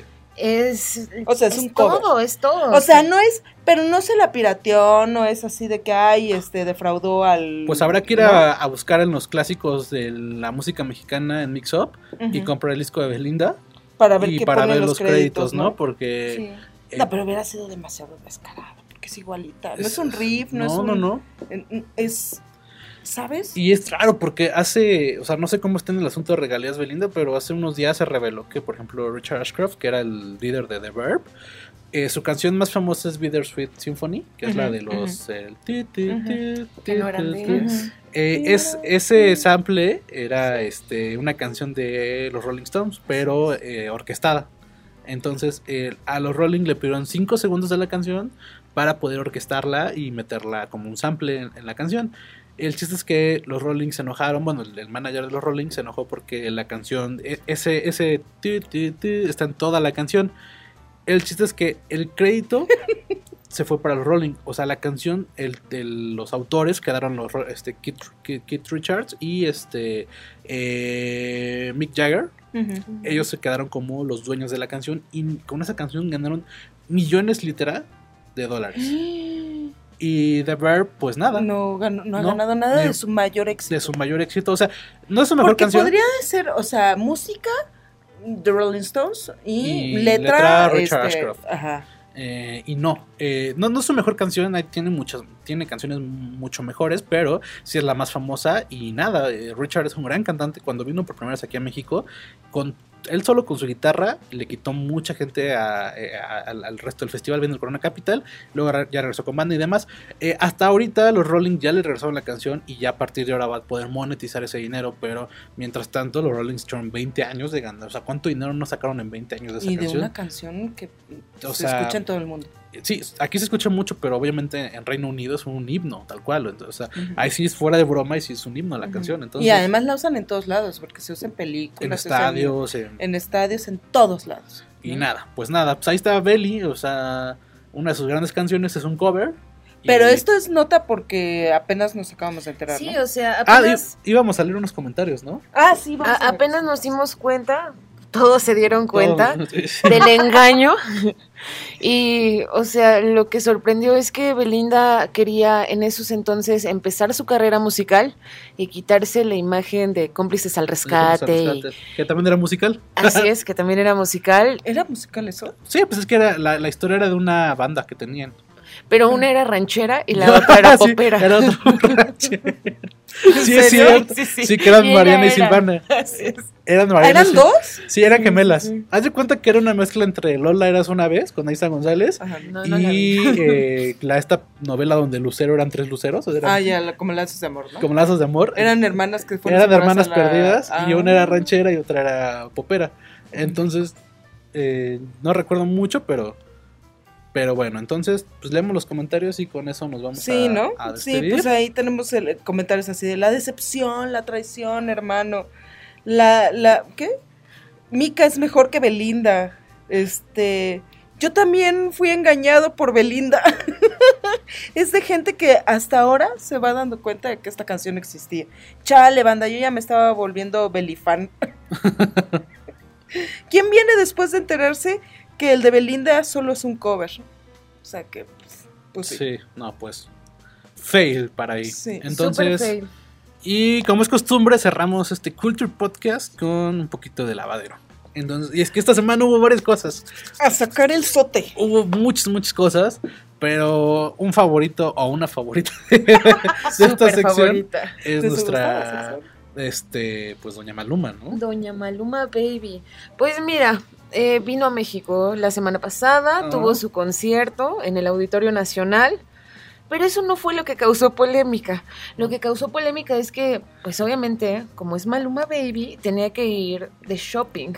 Entonces, pues casual quiso ir a Polanco, pero hizo lo que ningún cantante mexicano ha hecho. Mandó cerrar toda la calle para que él pudiera llegar a la tienda deportiva exclusiva. Estuvo una hora ahí y ya después ya, ya reabrieron la calle. ¿Y O qué sea, calle fue Mazarik? Eh, Fue, en Polanco, fue en pero Polanco, pero no, no No sabemos qué calle, la ¿Ni porque qué ahí la exclusiva es Mazarik. ¿no? Y no, no, no, no sabemos qué tienda. Solo sé que es de deportes. O sea, No. pudo ser. Pudo ser Adidas. Pudo no ser sé. Adidas o, o Loto. Martí. Martí. Martí. Fue Martí al, al 3x2 de Martí. Ah, entonces fue Homero la que cerró. Sí, sí, sí, sí, sí. O a, o a Charlie o no sé, por ahí. Alguna de esas, de esas, de esas tiendas. Y nada, o sea, sí, o sea, como la película esta de Cheque en Blanco, la de Ajá. este Macaulay Culkin, cuando se vuelve millonario y Ajá. se va a comprar así un buen de cosas a la tienda, no sé, o sea, Ay, pobrecito. No, no, no. No, no. Pero La- la- después hizo otro berrinche, ¿no? Sí, pues aprovechando su visita en México, fue a ver a. Fue, fue a ver a animales. O sea, él está ¿A en una fundación. El African Safari. ¿o? al Chapultepec. Yo creo. También mandó a cerrar el no han zoológico Chapultepec. eso, pero está en una fundación de animales Ajá. y rescataron un leoncito bebé y le pusieron Mala Mía. Mala mía. Así se llama el leoncito por la canción de Maluma, Mala Mía. Ah, mala mía, ok. Ah, ya, ya, ya. Así es. Entonces él subió a sus redes sociales la, un video donde está con Mala Mía, el Mm. leoncito bebé, y pues todos los fans dijeron que cómo era posible que fuera su mascota, que ¿Pero qué no qué leyeron? onda No con tenía los- el tráfico de video. animales. Lo atacaron con todo. y Pero en la descripción no puso, esta es mala mía, una leoncita rescatada que está en... ¿Dónde puso mala esté? mía y ahí estaba con su bebé, su leoncita. ¿No? Tal vez él pecó en. En no aclarar, Pues sí. pero pues todo el mundo se la aventó. Entonces, súper digna. Maluma, súper digna. Subió un video así. De hecho, el video me da mucha risa porque voltea a ver a la cámara y como que está en un restaurante, entonces voltea a ver a todos lados para poder sacar su furia más a gusto, ¿no? Ah, porque, y además con capucha, Ajá, ¿no? con Así, capucha, súper de incógnito. ¿no? Se ve que está ahí como que en los biscuits de Obregón. Sí, sí, ¿no? sí, sí. Porque no se ve así el restaurante No, no, no. de Polanco, ¿no? No, no, no. Y esta vez, ahora sí le salió. En la lo casa de barrio. Toño, ¿no? Ay, Al lado de su pozole. Le- salió lo barrio y ella dijo, no sean Sí, sí, o sea, dijo, no sean estúpidas, ¿no? Estúpida. Estúpida mi foto. ¡Estúpida! ¡Mi león, idiota! Yo soy animalista. Sí, estaba bien enojado. Es que ¿no? como hay gente, ¿no? Pero Ajá, además así eh, señalaba con, con- con los dedos con así los la dedos. cabeza así de, como hay gente tan idiota, tan estúpida. ¿Cómo pueden pensar eso? Si Sí, lo acaban de sí. rescatar. Y así, si no, ya estaría muerto. y Ah. oye, ¿y qué? ¿Pero qué cerró el Instagram, Ya no? cerró el Instagram. Ah, Ya sí, se- de- se lo O puso. sea, hizo Su- berrinche. su Dijo, el mundo no merece a Maluma. Ajá, sí, sí. Y ya todos cerró el así, pues el- ya se acaba el mundo. O sea, pero, o sea, cerró la cuenta Sí, cerró Ah. su cuenta de Instagram después de ese video. Está Ah, muy no. enojado. O sea, no lo puso en privado, eso. No, no, no. Está, está en- Eliminó su cuenta de Está Instagram. bien enojada, Está mano. Todavía está la de Twitter, Ah, pero la de Twitter lo llevan los community managers y creo que Instagram era la única que él. Sí, ha de, tener un, Manejaba. ha de tener un contrato para que no pueda cerrar su, su Twitter. Por pues, a ver en su próximo show, ¿no? A ver qué, qué- qué- a ver. qué- a ver qué dice igual y, y saca por ahí. Pero Mira, bueno, dice, estúpidas. pasando a cosas como más, este, pues más lindas y más, este, más chidas. Eh, mientras Maluma andaba ahí de compras gastando millones en, en tiendas Martí, este, eh, Guillermo del Toro, pues ya es un famosísimo de Twitter. Lo amo. eh, Lo amo. no, no es extraño que ha pagado operaciones de desconocidos. Es un amor. ha hecho un, o sea, a diferencia de, de estos que gastan pues, el dinero en, que al final es su dinero, ¿no? O sea, si lo quieren gastar en lo que sea, adelante. Pero Guillermo del Toro ha demostrado que puede ser de varo y gastarlo para buenas causas. Entonces, en esta ocasión, este, eh, este, la Asociación Mexicana de Matemáticas buscaba fondos porque eh, cada año van a varios, este, olimpiadas del conocimiento en, en diferentes partes del mundo y eh, pues con estos rollos del CONACYT y demás no tenían fondos para pagar los vuelos de avión y la gente estaba donando, ¿no? O sea, pero al final es una asociación Hay que casi casi de boteo, ¿no? de, sí, de boteo, como cuando los, los, los- los de las Olimpiadas también van a, a botear y todo Y eso. era en Sudáfrica, ¿no? Es en Sudáfrica y en Londres. En Ah. Londres no tenían dinero y en Sudáfrica faltaban 8 o 12, 12 boletos de avión. Entonces Guillermo el Toro no sé cómo vio el tweet, porque nadie lo robó ni lo mencionó. Él vio el tweet y les contestó, este, ¿qué les parece si yo costeo los vuelos de avión? Y, eh, y nada, ¿no? Entonces este, pues ya lo seguí, mandan un mensaje. Al poquito ratito la asociación contestó, pues ya hablamos con este con Guillermo y le estamos agradecidos en decirles que gracias a él terminamos de costear porque sí va a pagar, pero ojo, no solamente va a pagar lo de Sudáfrica, pagó el total de vuelos de eh, también para Londres. Para Londres. Entonces, si es un cambiezote. y luego Grupo Modelo también ahí se subió Ah, y pagó el eh, hospedaje. Es que ahí viene lo mejor, porque Ajá. no solamente pagó los vuelos, sino Guillermo del Toro impulsó a que se volviera una, este, pues toda una onda de, ah, no, pues yo también. Entonces también grupo, grupo modelo pagó los pagó lo- los peajes de, de los dos, este, son dos equipos, uno va a Sudáfrica y uno a Londres. El del Toro pagó los boletos de avión de los dos equipos y grupo modelo va a pagar los hospedajes también de los dos. de los dos equipos. Y ahora ya se juntaron marcas chiquitas, marcas medianas, que no, pues que yo pues pongo yo las el playeras. desayuno, yo, ajá, ajá. sí. Yo pongo los El tamales. del- desayuno del continental, ¿no? Ahí, sí, sí, tu sí. pan tostado con tu mermelada, ¿no? Ya pusieron, ya, ya, ya, ya pusieron las playeras, ya pusieron este, eh, las maletas.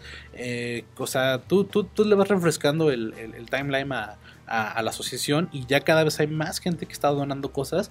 Incluso eh, a la que no le fue muy bien fue a Tatiana, a Tatiana eh, porque ella también dijo, ah, yo me sumo a la causa y les doy un poco de, de viáticos.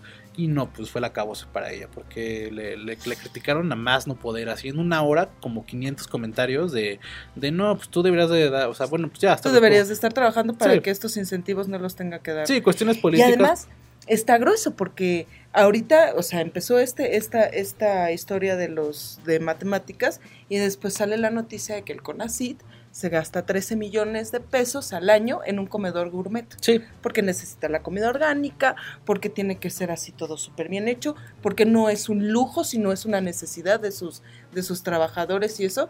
Y después dicen, "Oye, el comedor, el comedor de este del CONACYT sale más caro que pagar Que pagar el- las Olimpiadas. las Olimpiadas. Sí, entonces eh, lo peor es que no es un equipo amateur, ya es equipo que ha ganado medallas de oro, medallas de plata, o sea, sí es un equipo muy bien preparado y nada, pues entonces lo, lo mejor de no lo mejor de Guillermo del Toro no fue que dio los vuelos, sino que hizo que el mundo viera esta esta iniciativa y ya Grupo Modelo puede convertirse en patrocinador anual de este de este Ay, ojalá. de este equipo Ojalá. y- mucha gente le decía a Guillermo del Toro, oye, gracias porque yo no sabía que existía esto y ya hay mucha gente que quiere apuntar a sus hijos a, a las clases. Entonces, eh, creo que este gesto tan noble hizo que mucha gente volteara a ver la onda de, de- de matemáticas y, mucha, y ya ahora esta asociación ya subió un montón de seguidores, ya tiene mucho engagement y ya tiene mucha gente que está, eh, que quiere meter a sus hijos para que también concursen y demás. Entonces, eh, fue algo bastante noble y...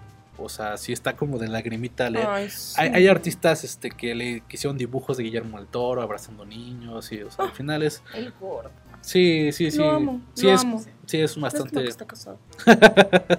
y nada, pues este lástima que eh, pues fue lo único de, de- de celebridades Lo único positivo. mexicanas fue lo único positivo Sí, sí. porque sí. de ahí en fuera pues Lo otra bueno sería. otra otra A otra ver, saquemos más o- otra rubia aparte de, de Maluma pues es Lorena Herrera, ¿no? Lorena Ah, Herrera. rubia natural también va. Rubia O sea, ahora resulta que Lorena Herrera criticó que el cuerpo de las Kardashians no está bien proporcionado por todas las cirugías que se han hecho. Y yo así como, no te mordiste la lengua, se está sangrando la mujer. Sangrada ahí". así toda la sangre se da. Sí. La sí, sí. farmacia. Sí, ¿no? O igual recomendó al doctor Ángel del Villar. Fue, una breve entrevista que, que le hizo una, o sea, un medio de la farándula. Ah, es que va a ser un programa de Lorena Herrera. Aparte, la, la entrevistaron por sus labios. Hace cuenta que se metió polímeros, biopolímeros, Ajá. y le hicieron daño. Entonces le quedaron unas bolas gigantescas en los labios y se las tuvieron que retirar. Sí. Aparte ella lo cuenta así como casual de, no, pues yo creí que tenía un grano y lo empecé a exprimir y, Y se hizo del tamaño del Era la mundo". Botox. Así es. Entonces, pues, como tuvo un proceso muy difícil y atentó contra su salud, ahora sí se le hizo muy fácil decir, yo ya, Ya no es me vocera, vuelvo, ¿no? ajá, yo Ajá. ya no me vuelvo a operar. Pues esta fue mi, Y- mi operación número 34 y es la última. Así es. Pero yo, cuerpo perfecto, las Kardashians desfigurado y le mandó un lindo mensaje a todos los millennials, así como no se operen, Ah, sí. sean naturales. Sí, no, o sea, o sea, eh, eh, Mírense en mi espejo. ella y otras actrices que gustan de, de- de- del bisturí o sea, sí hacen ejercicio, ¿no? O sea, pero al final sí están operadas. O sea, sí, sí llevan una vida saludable, sí hacen ejercicio, pero siempre están ahí haciéndose dos, tres cosillas. Entonces, de hecho dicen que esta es una adicción eso. O sea, hay programas en los que te mencionan que se vuelve una adicción y nada, ¿no? Entonces esta, esta señora pues también, eh, yo creo que ahorita está dando entrevistas porque va a ser un programa en, el, en tele abierta en donde van a ser varias parejas de famosos y desconocidos a parejas de, o sea, sentimentalmente y van a concursar como para ganar dinero, algo así, y va a estar Lorena Herrera con su esposo que también es un tipo ahí todo, todo este... ¿Pero no conduce o...? no, no conoces, O sea, es, ella va a es- ir es de concursante. Que está de moda hacer estos programas donde concursen los famosos. Es Como como que, mi pareja puede. Ajá, eso, ¿no? algo ahí, va por ahí va. Y nada. Entonces cerramos este este bloque con dos cosas. Eh. Juan Pazurita, que hablamos la Ah. semana pasada de él, Ah, va a estar eh, en Black Mirror. En un episodio. de En Black un Mirror. episodio de Black Mirror. Y que es mini Black Mirror. Es ¿no? mini- es- es sí. mini Black este Mirror. sí es espejito, espejito negro. Sí, y este va a ser solamente en YouTube.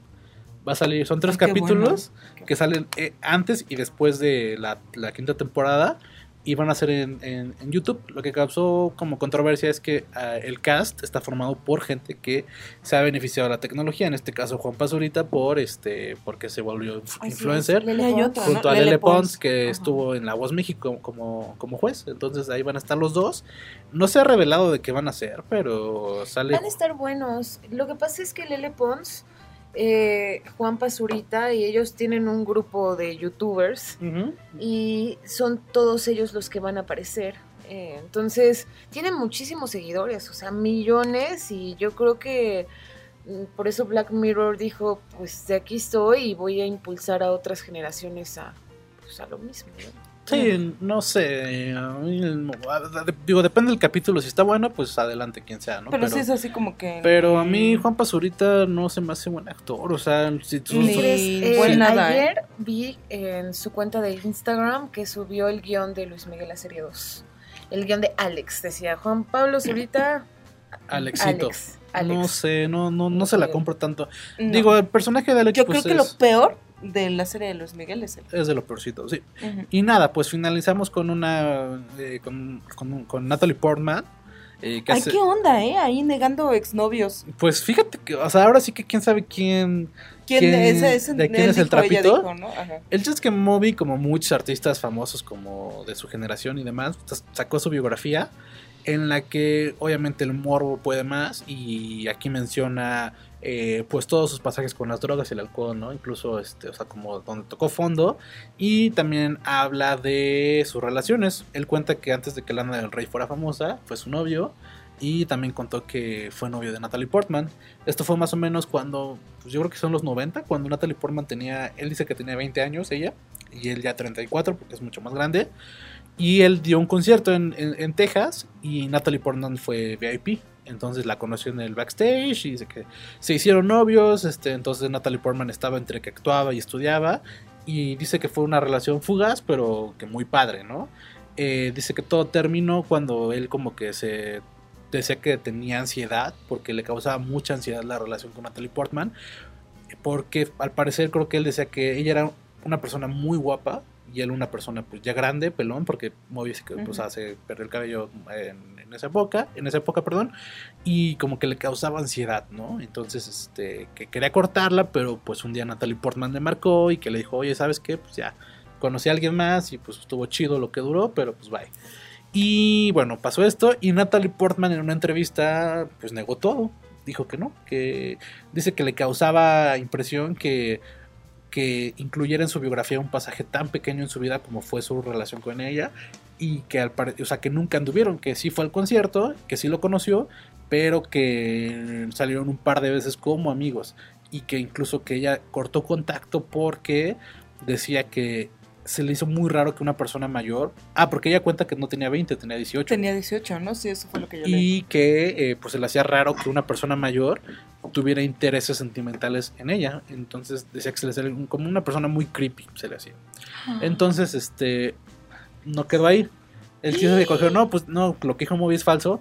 Moby va a Instagram y publica una foto con, con Natalie Portman cuando está más joven. Y este, y nada, dice que pues que, el- que quiere mucho a Natalie Portman, pero que le causa conflicto, que esté negando. Dice, sí, yo sé que fue una historia muy breve, pero al final es parte de nuestra historia y sí pasó. Y yo tengo muchas fotos este, que lo comprueban. Entonces dice, yo sé que a mí también me daría pena decir que anduve conmigo, porque pues soy, soy, soy, o sea, como que él no se siente una me persona... rompió el corazón Ajá, eso, sí, ¿eh? pues sí, no, no, no siente que esté a la altura en belleza como Natalie Portman, pero que al Y final no, sí. ¿eh? No, pues no, Moby sí, Moby es un señor, Pues X, o sea, si no fuera famoso, Ah, pero Sería Moby un- es Sí, pasa en la Es- calle es- y no... Es asombroso. es un gran productor, un gran músico. Ajá, pero si no fuera por eso, Sí, te ¿no? lo cruzas en Reforma Y y, no lo pelas. y te vas tras No, él. y a Natalie Portman. Natalie Portman, ¿qué Sí, yo a. Natalie Portman le echo los perros cañón también, ¿eh? Sí, entonces aquí sí queda ver de, o sea, quién anduvo con quién, ¿no? O sea, o más bien quién tiene la razón y quién no. O sea, los dos tienen como su, su punto de vista y pues nada, habrá, habrá que esperar a ver que... Yo creo que ninguno va a ¿Amenazó con sacar esas fotos o no? O ya dijo, ya aquí queda, güey. No, amenazó, quedo- simplemente dijo aquí, yo tengo pruebas. Y ya, sea, si la gente... Porque la foto que publicó también es muy. No es por nada, pero es una foto muy de fan que, que fue a, Sí. a, a tras concierto. bambalinas, que fue al concierto y se tomó la foto con su artista. Sí, o sea, lo que decía, lo que Natalie decía que pues obviamente Moby está usando esto para vender el libro. O sea, cuando tú Ujú. como artista sacas un libro, no porque seas tan famoso vendes libros. Lo que Ujú. vendes porque, ah, no, pues que aquí, La viene, anécdota, ¿no? aquí viene el chisme de cuando anduvo con tal. Entonces, Ujú, este... eh, Como con Silvia Pinal, ¿no? como con Que Silvia- ahí lo que quieres es leer el chisme con Enrique Guzmán y la hija y todas esas cosas, ¿no? Sí, o sea, o, o Luis Miguel ahorita que hablamos, ¿no? Pues ve- veías la serie porque querías ver qué pasó con la mamá. Ajá. Pues sí, es así. Entonces, este... Pues nada, a ver qué pasa. Pues a ver, a ver si hay eh, actualización en esta semana. Y si mientras hay, pues tanto- lo avisamos. pues nos despedimos, nos vemos, el- pues nos escuchamos el próximo jueves en Culture Podcast. Eh, yo fui Vic, aquí estuvo Pau y estuvo Emma. Gracias, bye bye. Gracias, bye.